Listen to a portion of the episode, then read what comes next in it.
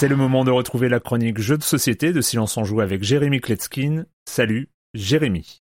Salut Rowan, alors je sais, je vous avais fait une promesse, alors on sait ce qu'on dit à propos des promesses. Hein.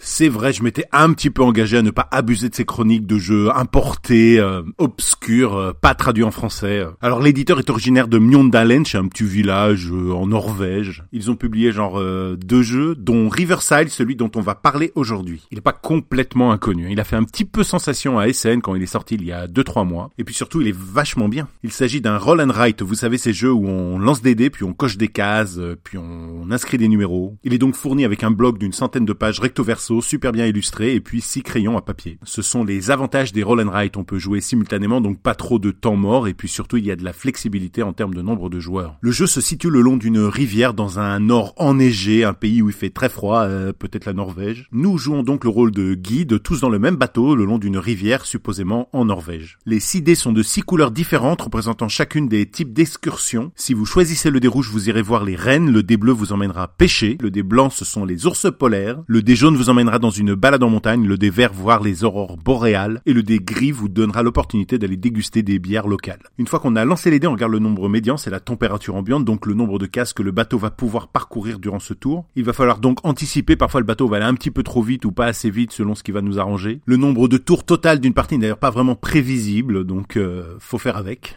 Et à chaque escale, on va utiliser les dés pour faire des excursions pas trop loin du bateau, un petit peu devant, un petit peu derrière, mais on s'éloigne pas trop. Il faudra voir les activités qui sont disponibles dans les alentours et si on veut s'éloigner un petit peu, il faudra consommer des points de chaleur. Et donc toujours à la manière du bingo, on va euh, remplir sa grille, on va essayer de diversifier ses excursions. Chaque couleur de dés a son pouvoir associé et puis il y a des étapes qu'on pourra débloquer au moment où on remplit la grille et ça va générer des réactions en chaîne. Chaque guide va donc tenter de créer le programme le plus mémorable possible. Voilà, l'ambiance est très cool, la thématique elle colle parfaitement, le jeu est vraiment dans l'air du Et comme certains peuvent commencer à en avoir marre des roll and write, eh ben il faut qu'il soit vraiment très bien pour ressortir du lot. Et c'est le cas de Riverside qui est donc édité chez les Norvégiens de Chili Fox. Il commence à être un petit peu en rupture de stock, mais trouvable en ligne à moins de 25 euros. Les auteurs Asmund et Eilif euh, Svensson, de 1 à 6 jours à partir de 10 ans pour des parties d'environ 20 à 25 minutes. Si vous intéresse, n'attendez pas trop parce que ça serait vraiment chelou de le sortir en plein été. Hein. Euh, et ne vous moquez pas parce que moi je joue énormément à GeoGuessr et la Norvège c'est juste le plus beau pays du monde. Hein. C'est une révélation pour moi. Se dit que la Norvège c'est comme la Suède, comme la Finlande, euh, comme euh, l'Islande peut-être. Et eh ben non, non, non, c'est beaucoup plus beau que les autres. C'est le plus beau pays du monde. Enfin, vu des routes, hein, parce que j'ai GeoGuessr, Google Maps,